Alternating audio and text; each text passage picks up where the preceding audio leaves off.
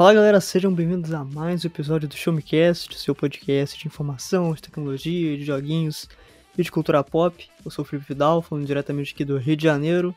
Como sempre, estou com ele, nosso queridíssimo co-apresentador, Arthur Pierre. E aí, Tutu, como é que você tá? Tô bem. Por aqui por São Paulo tá um friozinho bom, né? Eu acabei de marcar minha vacinação para quarta-feira, então é sempre uma, uma alegria compartilhar esse tipo de, de notícia. E eu não sou tão, tão velho, não. Aqui tá em Guarulhos tá bom, tá, tá 27 agora, então tá numa idade boa. Tô, tô aí com um pouco de esperança. Também junto da gente aqui, um convidado, convidado ilustríssimo, Rick Sampaio. Oi, gente, tudo bem? Boa noite, bom dia, boa tarde. Eu não sei exatamente uh, se é o horário comum de vocês gravarem podcast, mas obrigado aí pelo convite. Rick, eu queria, antes de apresentar você, que você se apresentasse, porque, né, apesar de eu te conhecer bastante de anos de podcast, eu sou um grande fã do Overloader, escuto bastante o já faz, já faz, já faz bastante tempo, inclusive notícias da Nave Mãe desde o primeiro episódio, lá com o Heitor e com o Ghost.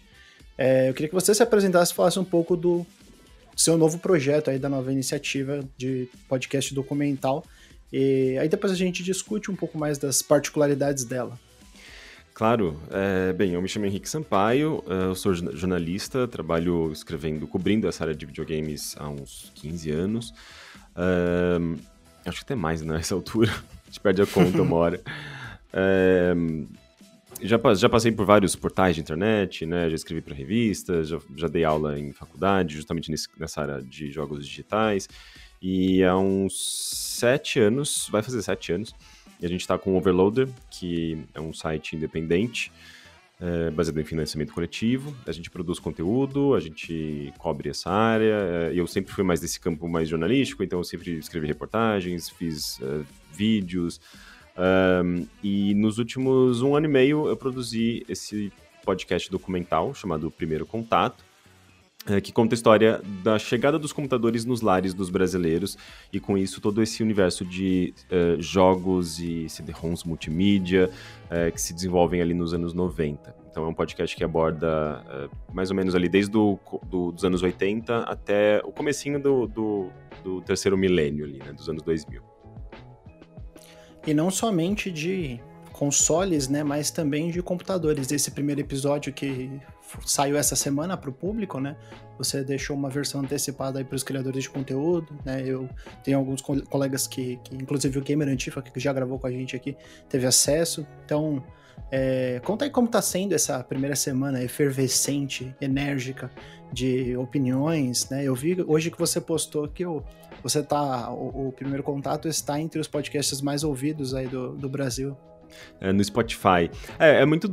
É, é, até meio confuso um pouco de acompanhar, porque são muitas plataformas, né? E, então cada, em, em, cada plataforma meio que vai. Você vai ter um, um uma posição diferente, assim, né? Mas no, no, no, uh, no, no Spotify ele tá no, lá, no, lá no top 100.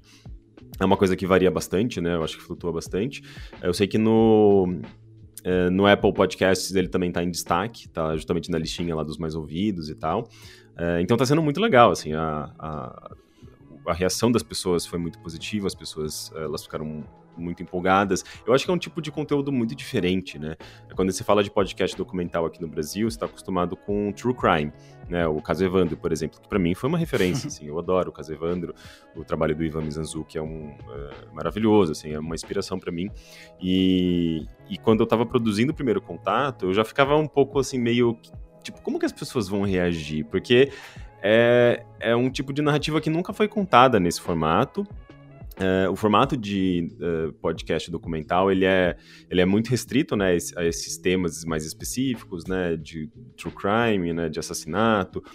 Uh, até tem alguns outros, mas eles não são tão populares. Então eu fiquei um pouco na dúvida, assim, se as, se as pessoas iam aceitar bem, se elas iam se interessar, se elas iam gostar. Era até uma, uma fonte de insegurança minha, né? E tá sendo muito legal, assim, perceber que as pessoas estão gostando, elas estão empolgadas, elas estão envolvidas, o pessoal fica me pedindo, solta aí o segundo episódio que eu quero ouvir. Então, isso é muito legal. E é justamente um, um, uma, uma intenção minha desde o começo, né? De contar histórias, de envolver as pessoas numa história que seja engajante, né? E não apenas apresentar dados e fatos, porque isso pode ser um pouco enfadonho, ainda mais quando você está falando de um assunto que é tão, eu não vou dizer nicho, mas assim é um assunto que ele é mais uh, quem não viveu exatamente aquela época e teve exatamente aqueles computadores e tudo mais, ele, elas, essas pessoas podem não necessariamente se interessar por isso. Então você tem que saber contar essa história de uma maneira que seja interessante, né? E que fure essa bolha do, desse campo nerd, digamos assim, né? Para alcançar mais pessoas, né? E, e eu acho que a gente está conseguindo fazer isso sim. Legal. Vital, você, tem, você quer começar com a pergunta?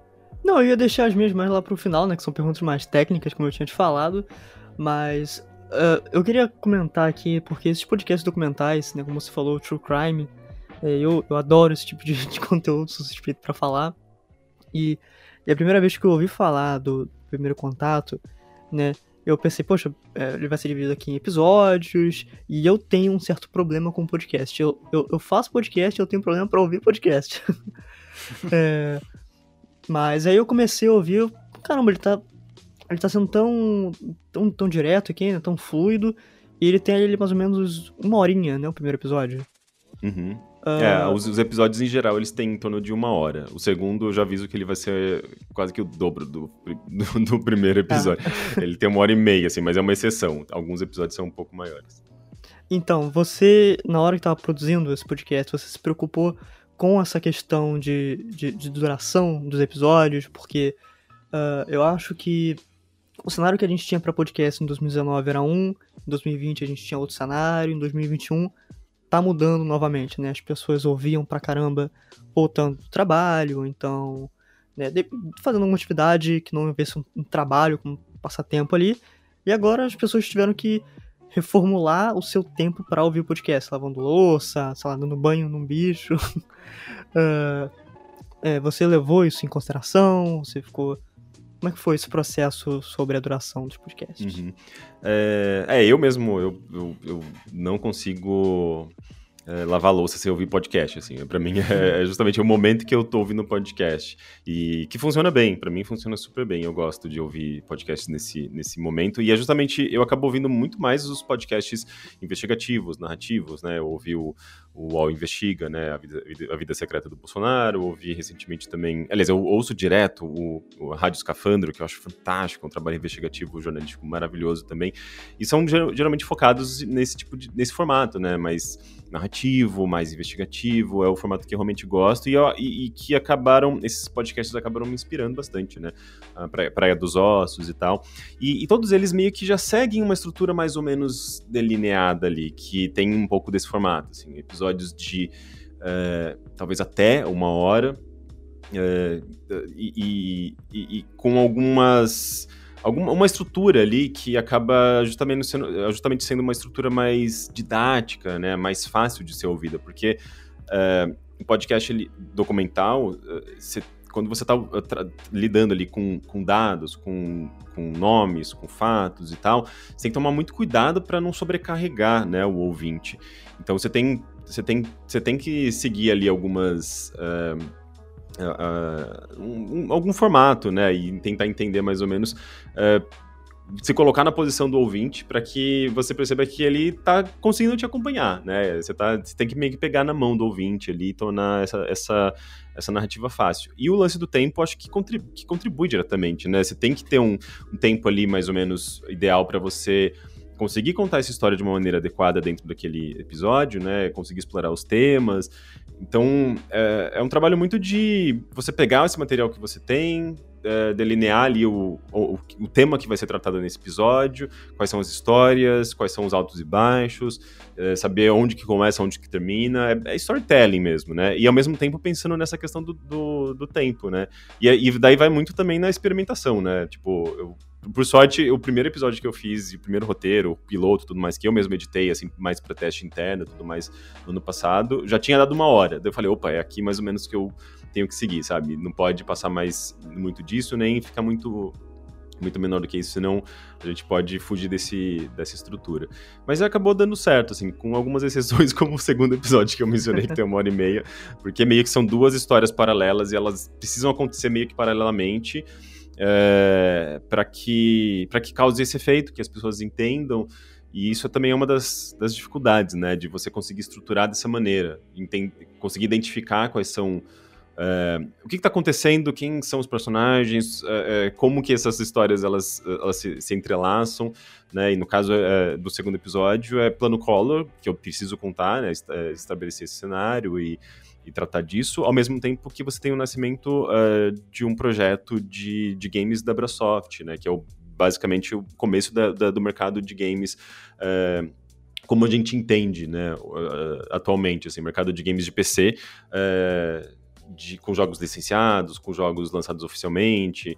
É, então, você tem ali uma coisa muito importante que estava acontecendo ao mesmo tempo ao longo de, de uma co outra coisa muito importante, né? Muito impactante, que foi o plano Collor, né? Impactante no sentido ruim, tá? É. É, então, então você tem que você tem que saber entrelaçar essas coisas e tudo mais, e daí acontece em alguns casos assim que você acaba estendendo um pouquinho o tempo, mas eu acho que vai ficar legal, assim, eu acho que vai ser é um daqueles um daqueles episódios que você pode pausar ali no meio e falar, opa, vou terminar tipo, de ouvir na minha próxima louça. é, eu particularmente não tenho problema com pausar o episódio no meio, porque eu dirijo todo dia bastante assim para poder eu trabalho e eu trabalho presencialmente, tipo, não parei na pandemia. Então eu tô sempre ouvindo podcast, é sempre uma, uma companhia boa. E o formato que você escolheu, eu acho que ele foi muito benéfico para o storytelling, porque ele, ele tá bem editado, ele tá bem apresentado no sentido de ritmo, assim, tipo, sua voz com as pausas, tá, tá muito legal, tá muito agradável, assim. Falo, falo como, como fã do Overloader também, né, mas falo como alguém que faz podcast há algum tempo e, cara, deve dar muito trabalho gravar tudo isso, roteiro, né? Alguns momentos que tem uma, uma quebra ali da, da seriedade daquele contexto todo. Tipo, teve uma hora que você falou assim, é, e aí deu merda. E, tipo, que engraçado, né? É. é tão, é, tão, é tão bobo falar uma palavra dessa, mas num podcast que você tá vendo tudo tão sério, tu, fatos sendo compilados ali, costurados com uma, uma veia de, de, de opinião, é, é é bem interessante você, você é, sentir assim, uma quebra de, de ritmo. É, é super importante para você manter o público ali atento. Né? Então, é um trabalho excelente, excepcional. Tô, tô, tô, gostando bastante, não vejo a hora dos, dos próximos episódios, né? E aproveitando, né, porque falar dessa questão dos, dos episódios, e você comentou sobre o, o público de, de jogos do Brasil, é, eu queria que você comentasse um pouco sobre a importância, se você acha que há uma importância para as pessoas que não estão no meio de videogames conhecerem esse tipo de história. Porque é uma história que, que é, intersecciona e, de certa forma, é, tangencia muitos outros meios que não de videogames. É uma história política, é uma história, assim como qualquer assunto, né? A gente sempre fala como qualquer discurso, um discurso político. É, mas é uma história muito política, uma história de, de economia, uma história social e parece que quando a gente está falando de jogos, da história de jogos, não só no Brasil, mas principalmente no Brasil, é uma coisa de tipo, pô, eu gostava de ficar encostando o ombro e batendo nas pessoas no arcade. E, tipo, não é só sobre isso, entende? Então, é, você acha que há uma, uma, uma, uma importância para isso para fora de videogames, contar esse, esse tipo de história para pessoas que não estão tão inseridas quanto a gente, aficionados ou criadores de conteúdo? Uhum. Sim, pois é, é, Isso eu sempre levei bastante em consideração, até porque quando a gente fala de é, história dos games sendo contada assim dentro do campo de jornalismo de games e tudo mais, ou mesmo, enfim, livros que é, de autores que se propõem a contar essa história dos games é, eu tenho vários livros já, eu sempre, eu sempre, li bastante sobre isso, e eu sempre percebia que é, você tinha essa dificuldade de encaixar os jogos dentro de um contexto, um contexto histórico. Geralmente esses, esses livros e essas tentativas de, de, de, falar, de contar a história dos jogos, ela, ela acaba sendo muito, primeiro, é, ela sempre vem de fora, né? Raramente a gente tem a nossa história com as nossas perspectivas, com as nossas características. E, e segundo, é, geralmente vem muito carregado de nostalgia, vem muito carregado de, de dessa, desse, dessa emoção, porque existe sim um vínculo né, emocional muito forte com o produto que você está, com, é, com o material que você está abordando, né, com, com aquele artefato que você está tá estudando. É, mas é, Artefato é uma palavra muito boa, desculpa te interromper, porque realmente, né, alguns jogos, como o caso do André Campos, né, do Jogabilidade, eu sei que ele gosta de colecionar caixas, big boxes, né, de jogos de computador, você também é um, é um cara que coleciona é, objetos desse, nesse sentido são artefatos, né? Porque o preço, a raridade, o nível de preciosidade e de né, a precificação desse tipo de item é realmente absurda. É, essas coisas vão se tornando caras, né? Porque elas se tornam raras, não tem mais fabricação disso, né? Então, conforme a raridade vai aumentando, o preço também acompanha. É, então, é, existe sim, né, esse vínculo emocional e tudo mais, mas se você se prende a isso, é, você vai acabar se prendendo à nostalgia, às suas memórias, ao sentimento que você tem para com o, com o, computador, o jogo, aquele momento, e muitas vezes essa memória ela te engana, porque na verdade você está lidando com uma perspectiva pessoal e que ela não é necessariamente representativa da realidade, ela é representativa da sua percepção daquele momento né? Então, imagina, se você se apega a uma memória nostálgica de uma infância ali nos anos 90, você vai estar tá certamente completamente enganado. Porque no começo dos anos 90, o, país estava fundado numa situação caótica. Eu percebia quando eu era criança? Não percebia, porque quem estava pagando as contas, quem estava vivendo ali é, a vida adulta, eram era os meus pais. Então eu não posso me apegar a essa memória. Eu tenho que me apegar à história. E, e, e, o jogo, uh, a gente costuma tratar muitas vezes como uma coisa supérflua, uh, enfim, historicamente, né, o jogo é considerado uma coisa meio supérflua. Não sei que a gente esteja falando, sei lá, de Jogos Olímpicos, por exemplo, né, que daí tem uma cobertura grande, as pessoas se consideram um, um evento importante, mas uh, mas é difícil você ter um tratamento muito sério, né, a jogos, assim, é, mesmo ah, no campo bibliográfico, você tem poucas referências, assim, o, o, o, jogo e o videogame, ele não é tão estudado, tão difundido na academia como a gente gostaria. É, é, uma, é um campo bem... É, meio colocado de escanteio, assim, né? Não tem uma valorização muito grande de estudo, né? Desse, do, do entendimento dos jogos, embora exista, né, esse campo. Então, é, é, é eu acho que, assim, é, você tem que você tem que ser corajoso e, e forçar para dar esses passos. Não, o jogo ele está relacionado à sociedade, ele está inserido num contexto. A gente tem que estudar o jogo enquanto um objeto, uh, um campo da história. Ele faz parte das nossas vidas, do nosso tempo. Ele está inserido na nossa sociedade. As pessoas consomem jogos e o jogo é, é, vai afetar diretamente uh, a cultura, assim como a cultura vai afetar diretamente o jogo, né? Então, se, quando você encaixa o jogo na história, num, numa tentativa de contar a história dos jogos, você está fazendo, esse, você está respeitando esses é, é, esse, esse, entendimento, né? Você está tratando o jogo como uma coisa muito maior do que apenas uma pequena memória sua de um indivíduo ali que, sei lá, cresceu com aquilo, sabe? Você está de fato tratando ele como história.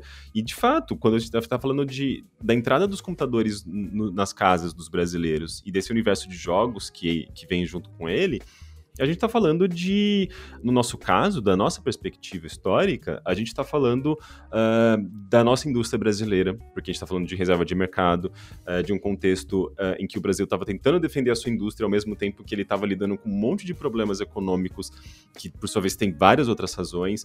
Está falando de um contexto de pós-ditadura, a gente está falando de neoliberalismo, porque você está pensando.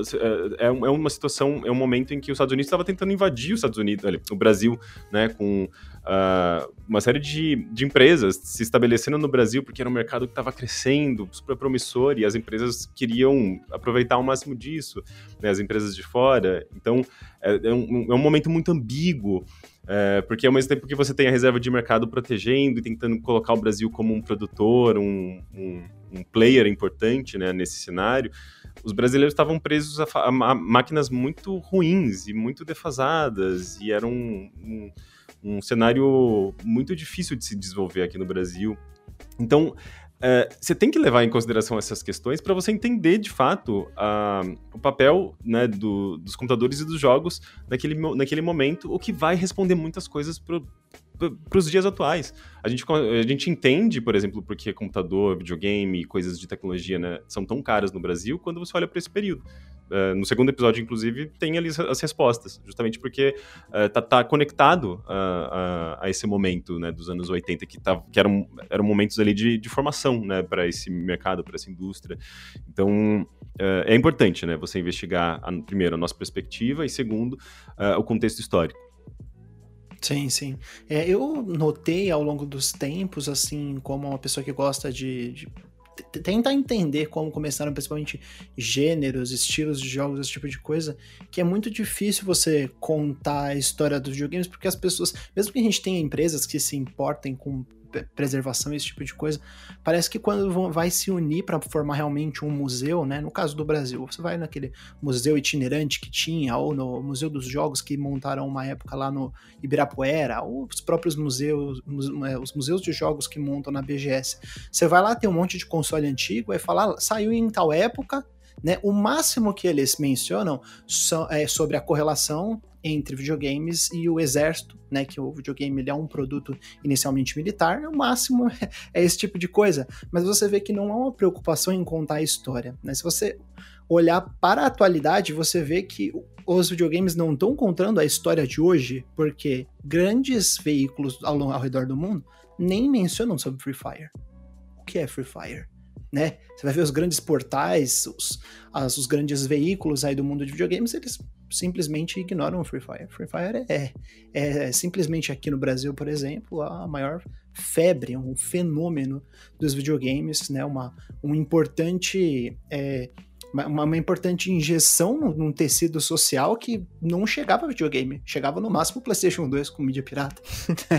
então é extremamente importante é, a gente olhar para a atualidade também, para que futuramente a gente possa contar uma história certa, né? Fazer esse tipo de, de, de, de catalogar, é, catalogar, né? E, e, ter todas as informações de uma forma organizada, fazer uma E isso tem, isso eu sinto que atualmente é mais fácil desse tipo de reflexão acontecer, porque as pessoas estão mais preparadas, eu acho que existe um entendimento maior, ou existe um, uma tentativa de entender melhor né, essas relações do videogame uh, dentro da, de um contexto sabe, econômico, social, político, cultural.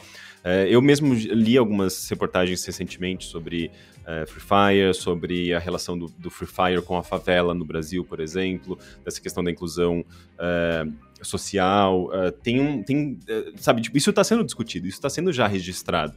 Diferentemente desse momento em que eu acabo estudando, que é, é um momento para a internet. Então, só por aí você já tem essa questão, né? A, a história ela não estava sendo escrita. É, ela, ela, até estava em alguns casos, né? Tipo, porque você Mas tem. Ela estava sendo arquivada, né?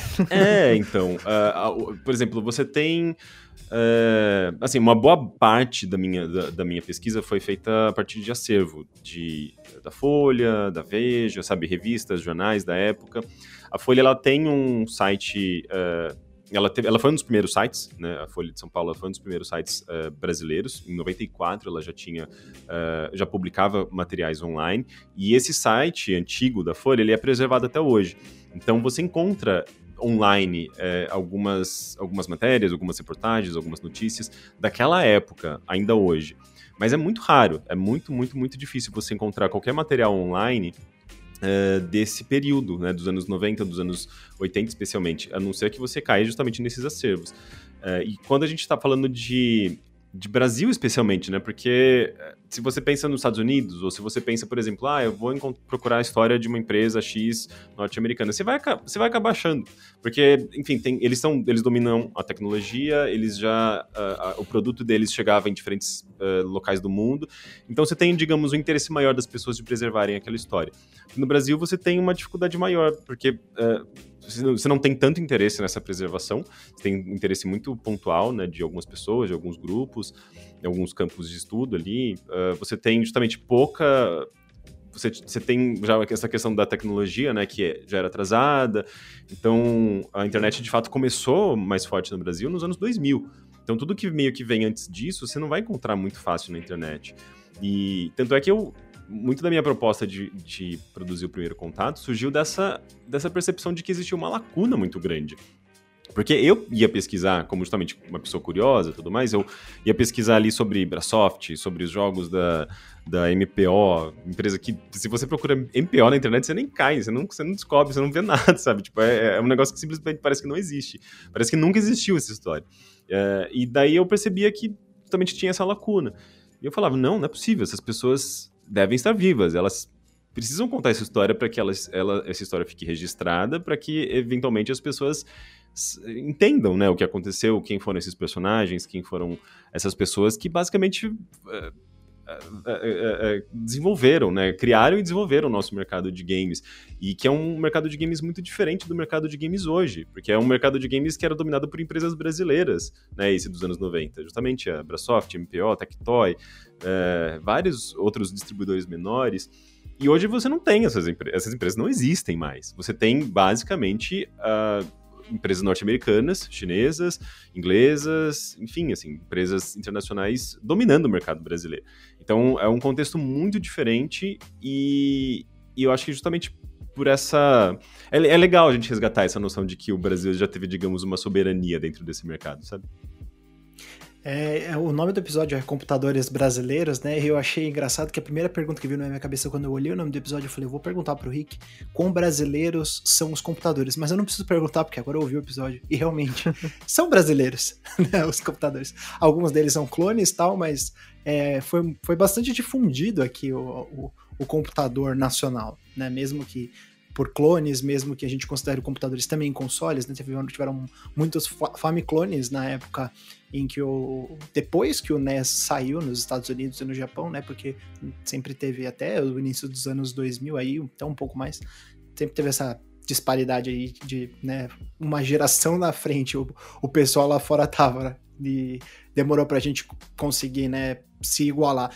E aí eu falo igualar no sentido de que hoje em dia bastante até, até que bastante gente tem acesso à, à geração do PlayStation 4, né? Mas comparado com a população inteira, é, é ridículo a quantidade de pessoas que, que não têm acesso. Né? O videogame ainda é, é uma coisa muito Considerando o preço, né, no Brasil, a nossa situação econômica não beneficia. É justamente por isso que as pessoas acabam jogando muito Free Fire no Brasil, né? Porque é, é acessível. Né? Não é, o PlayStation 5 é um, é um mercado minúsculo aqui, é né? Piada. Não, é, é, não é para, é basicamente não é para o Brasil, assim, é um negócio que é tão caro, é tão absurdo, né? Porque daí você tem que comprar o console, que já é caríssimo. Depois você tem que comprar o jogo, que tá mais caro ainda do que era no passado. Não tem como você manter. É muito, muito, muito complicado. Por isso que o nosso mercado, ele. ele é, é, parece que nem faz muito sentido cobrir jogos de PlayStation 5. Tipo, você vai, você tá, seu público vai ser muito pequeno. Né? É, é bem por aí mesmo. Uh, eu ia te perguntar né, justamente sobre a sua pesquisa, mas você acabou falando antes, né? Então eu vou, vou mudar levemente aqui a pergunta, que é sobre esse contexto político que você acaba abordando nesse primeiro episódio, que creio eu que vai seguir até o fim né, de, dessa série.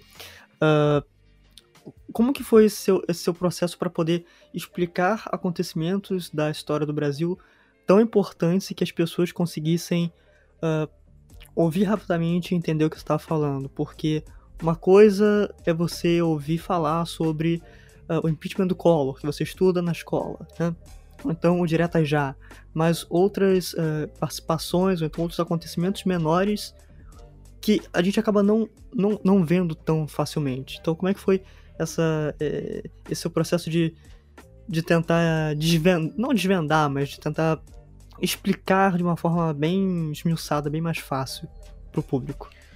É, eu acho que foi é, justamente acessar bastante esse conteúdo de acervo, pegar uhum. é, diferentes perspectivas, é, basicamente fazer um, um, estudo mesmo, né? Porque assim, a gente, como você mencionou, né? Ah, a história do Brasil, a gente lembra ali da escola, meio que todo mundo sabe meio que por cima.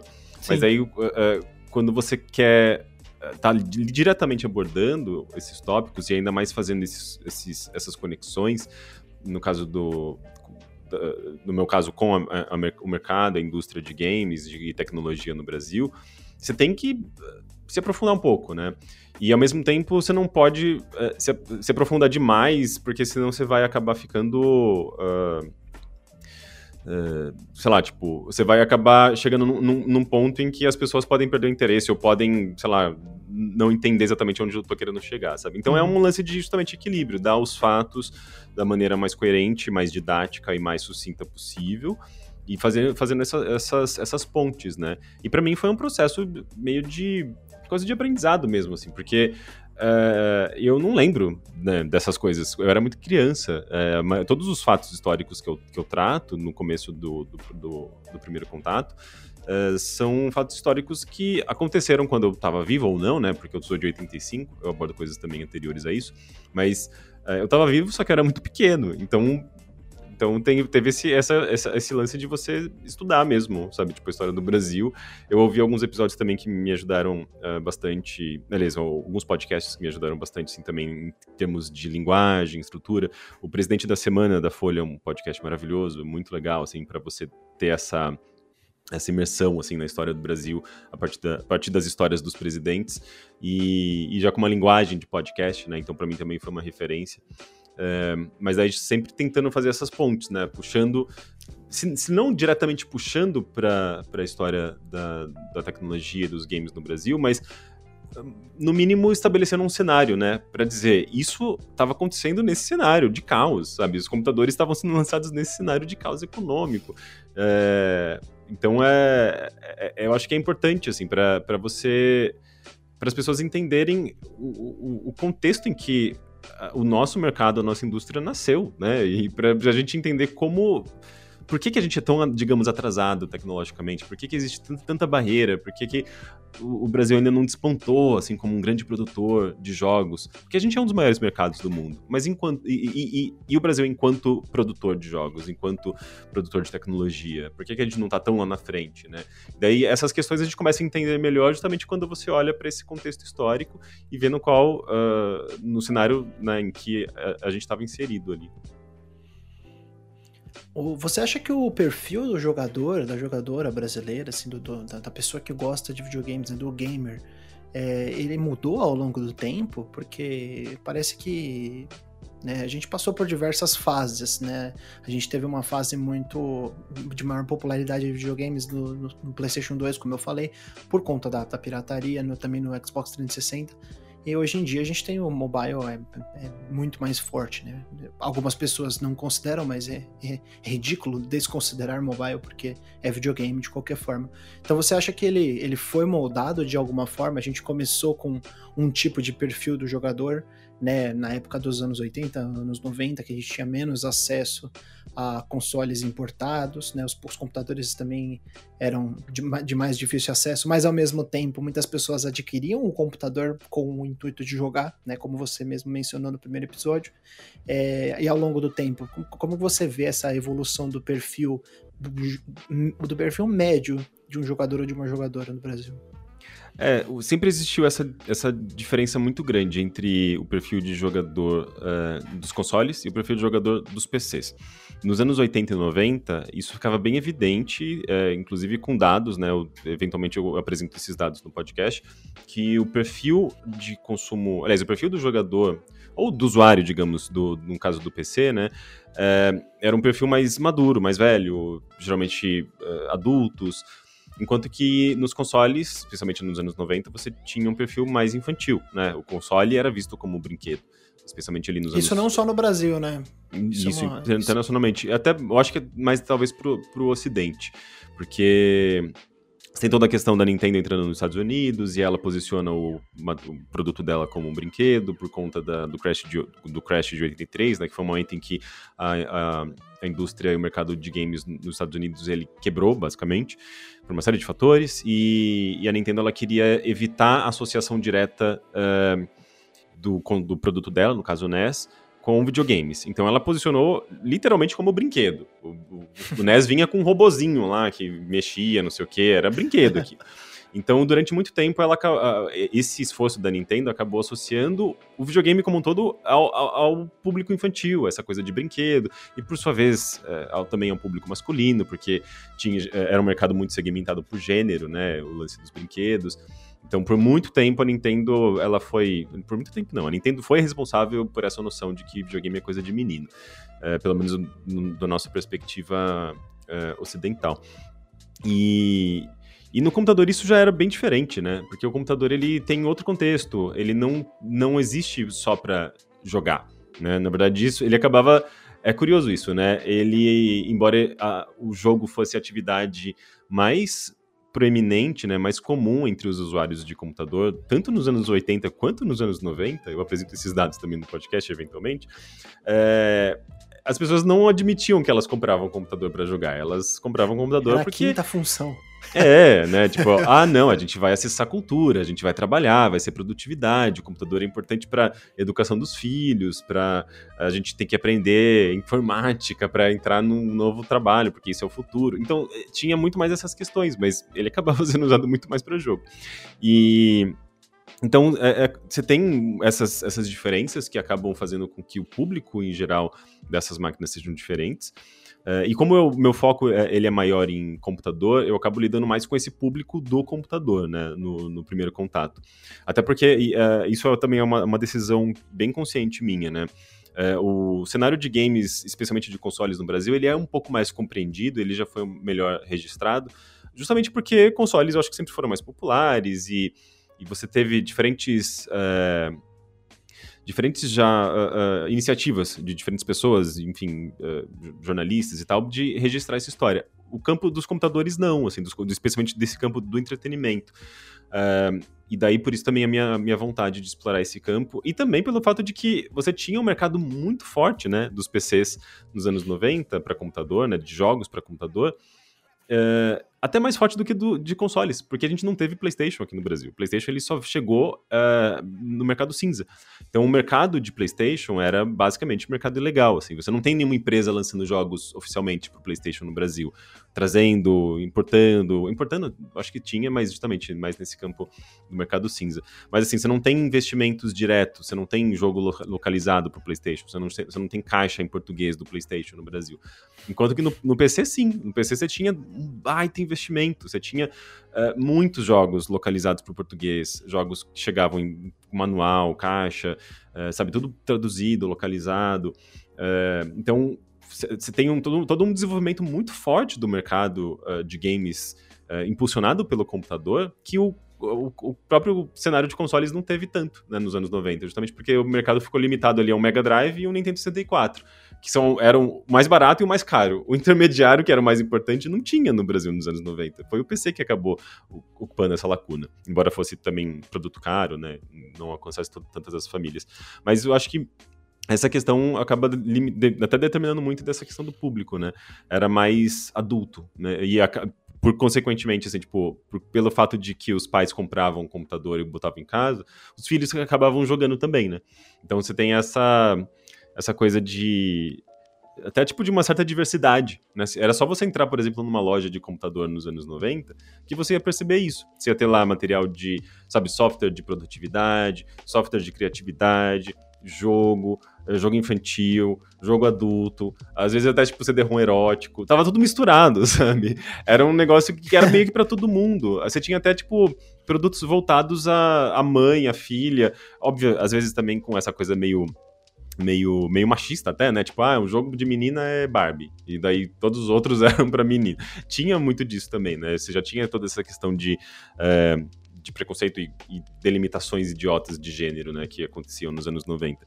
Mas você tinha essa diversidade que no videogame acabava não tendo tanto porque ele era já direto focado no público infantil, sabe?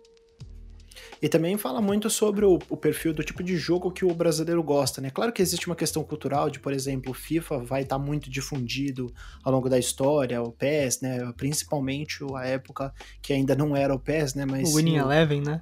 O saudoso Winning Eleven, né? Então, é, com certeza a gente vai ter essa, essa questão mais da, da, da, cultura de fora vindo e das preferências esportivas, né? Mas eu não vejo muito o brasileiro falar sobre jogos que estavam muito no computador, os CRPGs, os RPGs de computador, os adventures, né? Só a galera que viveu naquela época e que teve um computador, né, que gosta realmente de point and click, que gosta dos CRPGs, que gosta dos grand strategies, ou mesmo de, dos 4X, né, dos jogos de estratégia um pouco mais é, mais simples. Então, de, uma forma ou de outra, eu acho que isso moldou muito o perfil do, do, jogador brasileiro. Que hoje, né, apesar do Xbox da Nintendo terem uma, um público grande, muita gente gosta do PlayStation, né, por conta dessa desse jogo dos Prestige Games, né, que, que foram crescendo, né, o pessoal fala do, é, é uma discussão difícil falar, né, de, de gênero e tal, mas ah, aonde começou o Prestige Game? Começou no Uncharted 2, começou no Last of Us, cara, para mim sempre foi a cara do PlayStation, o PlayStation sempre teve um ou outro jogo nesse estilo, sabe? Do Metal Gear ao Final Fantasy VII inicialmente, né? Lá no, no PlayStation 2, com, com alguns outros é, exemplos de peso, até mesmo da franquia Metal Gear. É, e, e, enfim, é, não, não, aqui não é o lugar para discutir esse tipo de coisa, mas eu acho que isso também moldou bastante o perfil do, do jogador brasileiro, né? Você falou PC não, não foi tão popular quanto os, os consoles, né? E quando ele era popular, ele era popular a uma galera mais, mais velha, né? É, o PC ele teve. Uh, é, é, é, que ele, ele justamente ele vem carregado de de dessa perspectiva de que ele era uma coisa importante, né, nos anos 90. Ele, ele, ele, ele, ele invadiu, assim, o imaginário do brasileiro como é, aquilo que você quer comprar para ter na sua casa, porque ele vai garantir o futuro do seu filho. Diferentemente do, do console. O console às vezes era o oposto disso, né? Ah, o menino vai ficar jogando e não vai para escola, não vai, vai, vai, não vai ganhar notas melhores. É muito curioso isso, né? Às vezes o, o jogo que você jogava no PC era o mesmo que, você poderia jogar no PlayStation, mas no, no computador ele vinha carregado com essa aura de ah, é desenvolvimento intelectual, é a criatividade, ele tá aprendendo, ele tá desenvolvendo. E no, no, no videogame era, não, ele tá desperdiçando o tempo dele, né? Até numa então, é questão muito... de tributária, né? Porque jogos de computador, não sei se até hoje em dia, mas por muito tempo foram taxados como software e tinham um preço mais baixo na, na Steam, por exemplo, do que jogos de console que eram taxados como brinquedo. É, e tem questões também, né? No console você tá pagando o royalty para fabricante. No PC não. Tanto é que é, o PC ele, você pode produzir qualquer coisa o PC, não tem um dono, né? O PC é uma arquitetura, é, arquitetura não, mas é uma plataforma aberta. É, você, então, por isso mesmo que você acaba tendo até esse desenvolvimento do mercado, do mercado não, mas da da indústria também, né? Da indústria de, de, de, software, de games, de produtos de entretenimento educativos aqui no Brasil, é, local mesmo, né? De, de pequenos estúdios que estavam desenvolvendo jogos para PC. Você tem ali o Gustavinho, o Enigma da Esfinge, você tem a Byte Brothers, que acaba se especializando bastante em jogos infantis, acaba entrando na, nas escolas com produtos brasileiros. Então, é, e, e, justamente porque você não tinha ali uma, uma fabricante, né, dizendo o que pode e o que não pode entrar, né. É, isso também muda muito uh, e acaba fazendo com que você tenha toda essa cena muito uh, rica né, nos anos 90 uh, de empresas que estavam não só trazendo coisas de fora e lançando aqui, né, e traduzindo e tudo mais, mas de, pro de produção mesmo nacional. Não é à toa que a indústria de games nacional ela nasce não necessariamente nos PCs, ela nasce nos computadores, né, no MSX, nos ZX Spectrum, né, nos clones pelo menos, chegavam aqui, é, que eram produzidos no Brasil, mas ela se desenvolve bastante na, no PC, né, no, nesse período dos anos 90 com eventualmente também o Incidente de Varginha, Outlive, né, que foram algumas, uh, alguns, algumas tentativas uh, também ali meio iniciais, né, uns, uns, primeiros passos, que na verdade os primeiros passos foram dados mesmo lá nos anos 80, mas nos anos 90, depois de um grande ato, você tem essas, esses pequenos grandes investimentos é, para que a gente pudesse de fato ter uma indústria um pouco mais fortalecida como a gente tem hoje, né? É, ainda que dependendo de empresas de fora, dependendo de publishers estrangeiras para conseguir fazer é, esse posicionamento global, né, dentro desse mundo globalizado que a gente vive. Então, o, isso quando o desenvolvedor brasileiro não vai para fora, né? E daí a gente perde um talento. É, mas mas a, a, gente tem essa trajetória, né? E o PC ele acaba sendo determinante né, para essa trajetória. O, a, indústria de games brasileira não, não começou no, no, console, né? Você tem alguns, alguns pequenos uh, exemplos ali nos anos 90, né? Da Tectoy especialmente. O jogo do Pica-Pau, eventualmente também aqueles aqueles mods, né? Os mods da Turma da Mônica, que eram basicamente uns os hacks. os copycats. Exato, eram basicamente uns, uns, uns, hacks, né? Mas isso já é muito legal também, é, sim, todo sim. o trabalho que eles faziam. Mas a, esse desenvolvimento maior você vai ver mesmo no PC. É... Rick, tu, você falou muito sobre a, a dificuldade que você tinha para achar qualquer tipo de informação né, sobre. para fazer sua pesquisa na academia, né, você pegar essas referências e assim. Normalmente é muito difícil você pesquisar qualquer coisa na academia, né?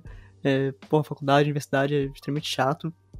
E ouvindo o primeiro contato, eu, eu e agora, né, depois né, desse papo que a gente tá batendo, eu tô pensando, você acha que o primeiro contato pode ser um catalisador para mais desse tipo de, uh, de pesquisas na, na, na, própria faculdade, na academia? Você acha que tem essa possibilidade da galera olhar o seu trabalho e falar, caramba, porra, isso aqui é maneiro demais, eu vou fazer uma pesquisa sobre isso aqui, fazer um artigo falando sobre isso aqui, até porque pega vários assuntos da história, da geografia, né, de ciências uh, humanas como um todo, aí, se você for para pensar. Você acha que tem, tem esse potencial de alcançar? Eu acho que sim, eu espero que sim. Eu sei que tem alguns, uh, alguns uh, pesquisadores e professores já bem interessados, bem animados, que estão acompanhando, uh, justamente dessa área de arqueologia digital, de história dos jogos, ou mesmo que lidam mais com o cenário atual dos jogos, mas justamente porque talvez eles encontrem algumas respostas nessa, nessa pesquisa, né, no, no trabalho que eu fiz ali no primeiro contato. Uh, e, e, não só no campo acadêmico, né? Porque o campo acadêmico ele tem um pouco desse, dessa dificuldade de fazer a, a, ponte com, com a sociedade. Às vezes a, a, informação fica muito limitada, ou ela fica, ou ela, tão, ela é tão desenvolvida é, e rebuscada que ela acaba sendo um pouco inacessível, assim, no sentido de que é, ela é difícil de ser, de ser entendida para um público mais leigo, digamos assim. Mas, mas tem pessoas que fazem um ótimo trabalho, né, de, de, de fazer essa comunicação, de trazer a informação da academia e popularizar essa informação. O pessoal de esquerda faz isso, tem feito isso muito bem, porque é necessário, né, tipo, é, senão você não tem esse diálogo, você não tem é, desenvolvimento do, do campo político, de esquerda nesse caso. Mas assim, uh, eu acho que isso pode acontecer sim, mas eu acho que uma coisa que talvez seja até mais interessante é, é talvez mostrar para as pessoas que é, tipo, não é tão difícil uh, a gente encaixar uh, os videogames dentro de um contexto histórico. E quando a gente fala, eu falo histórico não só do passado, mas também do presente que a gente está vivendo. Né? Uh, eu sinto que existe cada vez mais interesse das pessoas de entenderem é, o jogo como um, um, enfim, como cultura, como um elemento presente na, na, na, nossa economia, no nosso, na nossa cultura, na nossa sociedade. E isso faz, isso é, é valorizar, né, aquilo que você gosta tanto. É que para muita gente também o videogame ele é só um passatempo. Né? Para essas pessoas, elas talvez elas não estão interessadas, né, em, em, toda essa profundidade, assim. Elas só querem jogar ali, se divertir e voltar para suas vidas habituais. Mas para quem gosta um pouco mais, sabe, tipo, dar um, um passo mais à frente ali, que, que tem um videogame é, incluído ali na sua vida, esse tipo de, de entendimento eu acho que acaba sendo uh, mais saudável até para todo mundo, né? Você acaba entendendo muito mais os problemas que a nossa indústria tem, por exemplo, né? Problemas com desigualdade de gênero, problemas com exploração do, da, da, do, do da, da, enfim, tipo, do, do campo dos trabalhadores ali, né, das pessoas que desenvolvem jogos, que acontece muito, especialmente no uh, empresas grandes, né, eh, Nas tipo condições de, de trabalho, né, a falta de uma sindicalização. Exato. É, eu acho que conforme a gente vai é, colocando o videogame dentro da sociedade, entendendo o papel dele na sociedade, a gente vai entendendo todos esses outros problemas que cercam essa indústria, né? Então é uma, eu acho que a gente acaba ganhando em todos os lados, né? Tanto no campo acadêmico quanto nessa questão do, do dia a dia mesmo, né? De entender uh, o videogame enquanto indústria, enquanto mercado e tudo mais. Bom, Henrique, é, eu sei que você anda fazendo lives às quartas-feiras, né? Para para poder falar. As quintas? Você mudou? Eu tô fazendo as você quintas. Começou na quarta. É, eu acho eu comecei nas, nas, quartas, mas eu mudei faz, acho que uns dois meses para as quintas. Ah, certo. Eu, eu acompanhei uma época também para divulgar o primeiro contato, né? Mas para divulgar os jogos da época dos anos 80, dos anos 90, início dos anos 2000 aí, que chegaram ao mercado brasileiro, a maioria deles, né? traduzidos, né, alguns feitos por desenvolvedores brasileiros, mas assim, incluindo jogos de fora que vieram para o Brasil, ou jogos de fora que tiveram uma relevância grande, né, ou mesmo jogos brasileiros. É, quais jogos você acha, você acha que são os mais importantes, assim, que você, que você não pode deixar de falar quando fala da história de games no Brasil? Cara, é, é, é curioso, eu demorei para acessar esses jogos, mas eu fiz isso ontem, na minha live de ontem, é, de pegar os primeiros jogos desenvolvidos no Brasil, para MSX, os jogos do Renato De Giovanni, o, o Amazônia, que começou como Aventuras na Selva, é, o A Lenda da Gávea, é, ele também lançou o Angra 1. Daí eu também joguei um outro, um outro jogo que não é dele, é de uma outra equipe, eu não sei exatamente quem são os criadores, mas é um jogo chamado Avenida Paulista. E, e é impressionante, assim, é impressionante o trabalho que eles fizeram. É, ok que assim, eles estavam seguindo uma, uma linha de jogos que já existia e era bem popular nos anos 80, né, que eram os text adventures, um jogo, os jogos de ficção interativa, baseados em interpretador, interpretador de texto, né, de aquele, aquele tipo de jogo que você combina um verbo com um substantivo, né, e que uhum. remete um pouco aos livros de RPG, aqueles aquelas histórias meio interativas, né, aqueles livros meio interativos que você toma umas decisões e tal, mas eram jogos esses jogos brasileiros que eu mencionei são jogos super sofisticados. Né? Existe toda uma programação muito complexa por trás, assim, para o sistema entender e dialogar com o jogador, né? Alguns desses jogos não têm imagens, né? O, o Amazônia, por exemplo, não tem imagem, é só texto. Mas é, é impressionante, assim, eu passei 40 minutos nem percebi, assim, é, é, é super envolvente, é, é, um mistério, parece, parece que você tá dialogando com a máquina e ela te responde, é umas coisas, assim, muito fantásticas. E, e, esses jogos eles já tinham um. Parece que um. O Renato De Giovanni, especialmente, né, criador do Amazônia, uh, a Lenda da Gávea e tudo mais, ele parece que ele já tinha uma, uma sensibilidade política nesses jogos, assim, é, é, ele, ele, ele parece que já faz alguns comentários políticos, assim, meio sutis, mas que eu, eu senti, sabe, eu falei, caramba, eu tô entendendo o que ele tá dizendo aqui, sabe, é, nesse, no, no Amazônia, por exemplo, tem uma parte que você acaba alcançando uma, é, uma vila indígena, assim, né? Tipo, um, uma comunidade indígena. E, e, eu não sabia o que fazer. Tipo, você, eu, o cacique falou, ah, me, me siga. E eu tentei seguir, mas eu não tava conseguindo dialogar com o jogo direito, assim, tipo, eu tentei colocar o verbo ir, siga, não sei o que, e não tava indo. E eu olhei no meu inventário, tinha um espelho. E daí na minha cabeça, assim, eu falei, ah, talvez eu tenha que dar o um espelho pro indígena, aquela coisa bem colonizadora, sabe? E eu, eu ofereci o espelho pro índio, e ele ficou bravo comigo. Ele me expulsou da vila e eu não podia mais acessar aquele, aquele espaço no jogo. E eu fiquei pensando, caramba, isso aqui talvez tenha sido um comentário político, sabe? Tipo, um homem branco oferecendo um espelho pro índio. Isso aqui é aquela coisa da, do livro de história que a gente via e que era uma maneira da, dos colonizadores de criarem, digamos, de enfeitiçarem, entre aspas, assim, né? Tipo, os índios, assim, tipo, de, de, de deixarem eles meio encantados, assim, tipo, de uma maneira de você, eventualmente, de uh, dominá-los.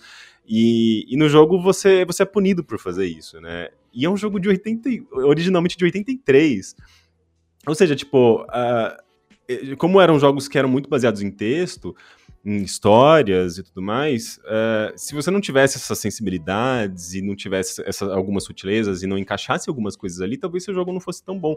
E o Renato De Giovanni, que é um desses, é, sabe, o nosso primeiro game designer, ele já percebia isso lá atrás, é uma coisa que a gente tá falando de agora, né, de política nos jogos. Uh, então é muito interessante. Uh, o próprio Lenda da Gávea também fala sobre soberania brasileira, tem uns, uns americanos querendo invadir, tentar descobrir um mistério dentro da Pedra da Gávea.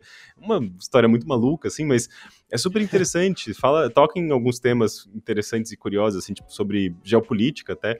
Então, uh, esses jogos são importantíssimos. E, assim, uh, eu, eu me sinto culpado de ter descoberto isso tão, há tão pouco tempo, sabe? Eu comecei essa pesquisa faz tempo, eu sei desses jogos, eu sempre ouvi falar desses jogos, eu só fui ver e jogar de fato agora. E tá online, você pode entrar, tem uns, eu quero até falar o nome do site. Entra no msxgamesworld.com, que é basicamente um emulador online de MSX, Procure esses jogos lá, você vai cair, você vai poder jogar online no seu browser e, e ter acesso a, a, sabe, tipo, as raízes da nossa indústria, a história vivida ali na sua frente. E, e é muito gostoso, é muito legal, assim, tipo, parece que é uma, uma descoberta, uma caixinha, assim, que você abre e você descobre, olha, tem um universo aqui de jogos brasileiros incríveis. Então, é, eu fiquei muito encantado, sabe? É, porque, tipo, eu poderia mencionar, ah, Full Throttle, ah, é um jogo que chegou localizado, com legendas Green em português. Fandango, né? É, o Green Fandango, tem uma dublagem maravilhosa. Mas, assim, primeiro, a maioria das pessoas já conhecem esses jogos. É, e segundo, é, por mais que esses trabalhos né, de localização sejam muito importantes e que geraram, permitiram que pessoas tiverem, tivessem acesso e tudo mais, e especialmente do Green Fandango, que é um trabalho de, de dublagem incrível e tudo mais, mas é, quando você tem acesso tipo, a essas coisas, sabe, tipo, legitimamente brasileiras. Criadas por tal... né, nacionais. Exato. Criado por talentos brasileiros, sabe? Pessoas que estão vivas até hoje, que talvez não tenham tanto reconhecimento que eles deveriam, sabe? É, eu prefiro destacar o, os nossos, sabe? Ainda mais que o meu trabalho é muito sobre isso, assim, muito sobre dar a nossa perspectiva, contar a nossa história, é, da, do, do nosso ponto de vista, né? Acho que é bem isso. E, Rick, última pergunta aqui, né, do, do episódio, que eu fiquei, eu fiquei pensando, eu fiquei pensando, pensando, pensando durante, do, enquanto eu ouvi o primeiro contato, uh, você intercala, né, a sua narração com pedaços né, de áudios dos, das pessoas que te ajudaram a fazer essa pesquisa, né, os outros pesquisadores, o próprio Giovanni, e você comenta em um determinado momento que a qualidade da gravação tá diferente pra, de pessoa para pessoa, devido à pandemia. E eu queria saber como é que foi esse quesito técnico, né? Quais foram as suas principais dificuldades para poder uh, fazer essas entrevistas, fazer tudo funcionar da forma uh, que você queria, se, se, houveram muitos problemas na produção do primeiro contato. E aí? Se, avaria que foi uma tarefa mais difícil de fazer é, em momentos de pandemia, seria bem mais fácil de fazer em né, numa situação de normalidade que a gente tinha em 2019 por aí. É, originalmente é, a gente tinha ideia de fazer essas entrevistas presencialmente. É, porque a gente começou a produzir, a, a ideia, na verdade, de, de, fazer o primeiro contato surgiu no comecinho de, de 2020. Meio que já estava começando, só que aqui no Brasil a gente não falava muito, né? Foi em janeiro de 2020 que a gente tomou essa decisão e eu comecei a investigar e a pesquisar e tudo mais. É, então foi muito rápido, assim, né? Basicamente o primeiro contato ele engatou junto com a pandemia. Então eu já tive que considerar isso desde o começo, né? De que eu ia produzir é, da maneira que, que desse, fazendo entrevistas online e tudo mais. E de certa forma, embora isso pudesse soar como um problema, na verdade para mim foi uma solução, porque eu tenho, sabe, meus, esses personagens todos, eles estão espalhados pelo Brasil eu não conseguiria ir até diferentes lugares tal. Então, eu acho que foi até uma maneira mais, é, mais barata e mais adequada, até por, pelo nosso, sabe, pela, pelo, pela operação do Overloader. O Overloader é um site pequeno, independente, mantido por uma comunidade. Uh, e a gente não tem um orçamento, a gente não, sabe, tipo, eu não, eu basicamente, a verba serve para pagar meu trabalho. Mas assim, eu não consigo ter uma verba para é, contratar pessoas, contratar equipamentos e tudo mais. Então acabou sendo uma solução. É, e daí a gente acabou. É, é para mim foi até tipo interessante assim, porque eu comecei a usar o WhatsApp mesmo. Eu entrava em contato com alguém, se a pessoa não queria, é, sei lá, tipo, não queria gravar necessariamente uma entrevista, pelo Skype ou alguma coisa do tipo, né, pelo Google Meet, enfim, ferramentas online, eu falava, ah, me manda só um áudio. tipo, eu não quero ocupar muito seu tempo, sabe? Me manda, me manda um áudio, me explica uma coisa e tal, não sei o quê. E essa, essa comunicação mais prática e mais é, pontual, assim, com o WhatsApp, acabava facilitando, porque a pessoa me manda um áudio no WhatsApp, aquilo é áudio, eu posso usar no podcast, né? Então, é, eu sempre dei essa, essas facilidades, assim, eu tenho, sempre tentei, tentei pensar no lado do, do entrevistado. Porque eu, eu percebi, assim, embora muitas pessoas ficassem bastante contentes e adorassem conversar, porque, enfim, você está acessando memórias, né? Algumas memórias muito legais, assim, as pessoas, elas, elas têm essa carga nostálgica, né? É, mas eu percebi algumas pessoas não estavam muito interessadas em falar, por alguma razão, sabe? Mas, eu, enfim, eu não, não queria é, perder essa oportunidade, esse contato, então o WhatsApp, ele acabou ajudando bastante. É, ainda mais que o brasileiro adora o WhatsApp, né? Sabe se comunicar via WhatsApp, sabe mandar áudios de cinco minutos, e para mim, quanto maior o áudio, melhor, né? Então, acabou, acabou ajudando bastante. E não tive muitos problemas técnicos, não. Sei lá, uh, o máximo mesmo para mim, o mais, o mais complicadinho era ou não encontrar um personagem, uma pessoa que é importante pra história e você não encontra de maneira alguma. Aconteceu, assim, tem dois personagens que são mencionados mais pro final da série e que desapareceram, desapareceram completamente, assim, tipo, eu não encontrei em lugar algum, não encontrei uh, nem com pessoas que conheciam, essas, mes essas pessoas mesmas diziam, essas pessoas sumiram, elas não existem, elas desapareceram do mapa, e daí você, cavucando ali, você começa a entender porque elas desapareceram, né, enfim, uh, histórias que eu vou abordar ali mais pro final da série.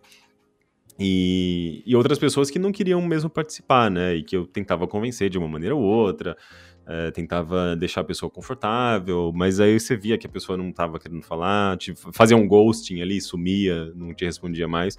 Falava, ok, infelizmente não vou, não vou conseguir encaixar essa pessoa no podcast. É, mas em geral foi, foi bem positivo, sim. As pessoas elas ficavam até empolgadas, assim, quando ficavam até agradecidas, né? Ah, você quer contar essa história, que legal, vamos lá, e sabe, tipo, em geral foi assim. Tutu, você tem mais alguma pergunta aí? Não, não. Ah, na verdade, eu quero né, que você fale, Rick, onde que as pessoas podem ouvir o primeiro contato, né? Porque você falou sobre o primeiro contato, mas onde que as pessoas podem ouvir? Ele já está disponível, né? Mas uhum. como, ele... qual é o caminho para chegar até lá? É, ele está disponível, a gente está lançando um episódio por semana, serão 12 episódios. Uh, toda segunda-feira tem episódio novo. Vocês podem ouvir no Spotify, uh, no, no, Apple, no Apple Podcasts, no Google Podcasts, no Amazon Music, no Pocket Casts, basicamente todas as plataformas de podcasts. E além disso, você também pode acessar lá no, no overloader.com.br. Toda segunda-feira a gente vai postar lá. E também no B9, no, na, na, área de podcasts do, do B9, né, que é a coprodutora. É, você também consegue ouvir lá, diretamente do browser. É, tá fora do feed do Overloader, né? Ele não é parte do feed do Overloader. É, ele tem o seu feed próprio. É, é um feed só do primeiro contato. Legal, legal. É muito bom, muito legal esse, esse novo formato, né? O formato do Overloader já é um formato bem agradável, tanto do Notícias da Nave Mãe como do, do Mothership e do saudoso Bilheteria, né? Que agora já não existe mais. Mas é, é bem, bem bacana ver um formato novo é, no meio de videogames. Vidal, quer fechar? Vamos, vamos lá. Então, bom, Rick, cara, assim, acho que o, o tutor estava extremamente animado para esse episódio acontecer. Eu conseguia ver a empolgação dele durante a semana. Então, pô, foi, um, foi um prazer inenarrável ter você aqui, cara. Muitíssimo obrigado mesmo por ter aceitado o convite. E suas redes sociais, Rick Sampaio, né, para quem quiser conferir um pouquinho mais lá do seu trabalho também certo? Isso, é o arroba Rick Sampaio, eu uso mais o Twitter, mas também estou no, no, Instagram. No Instagram eu posto um story ou outro avisando de live, essas coisas, mas uh, no Twitter eu, geralmente eu, eu, eu, posto até mais, mais coisas assim, interessantes uh, em relação ao primeiro contato. Né? Nessa semana, por exemplo, eu postei um, uma thread de computadores da época, né? computadores lá do, brasileiros dos anos 80, uma thread seguindo uma cronologia, apresentando alguns dados ali. Uh, então esse material eu vou material complementar, digamos assim, eu vou acabar postando bastante no Twitter, até porque gera engajamento, né? Puxa pro, pro, pro, pro próprio episódio, né? E acaba servindo de um conteúdo visual é, que você não consegue encaixar necessariamente no podcast, né? Beleza, aí, se vocês ouviram a gente até aqui também, não esqueçam de compartilhar esse podcast aí né, nas suas redes sociais, no seu grupo de amigos, sempre muito importante para continuar mantendo o nosso trabalho. E é claro, acessem o Showmetech, www.chumitec.com.br, porque tem sempre várias notícias, artigos, reviews lá, umas coisas muito boas chegando aí no finalzinho de julho, início de agosto, que eu tô muito ansioso para poder contar para vocês. Mas fiquem ligados aí. Mais uma vez, Tutu, prazer ter você aqui também, cara, sempre apresentando comigo. Onde que, eu que agradeço. As pessoas podem te encontrar? É arroba tutupieri, tanto no Instagram quanto no Twitter. Vocês vão ver eu falando lá de, de joguinhos, né? Quando eu não tô bravo, porque o preço dos jogos é muito caro, então, né? É, é difícil. pois é. E quem quiser me conhecer também, uh, no Twitter e no Instagram, eu sou arroba Vidal Felipe com temudo. E é isso aí. Galera, muito obrigado pela participação, Rick, Tutu. Valeu demais, gente. E um grande abraço. Valeu! Tchau, tchau. Tchau.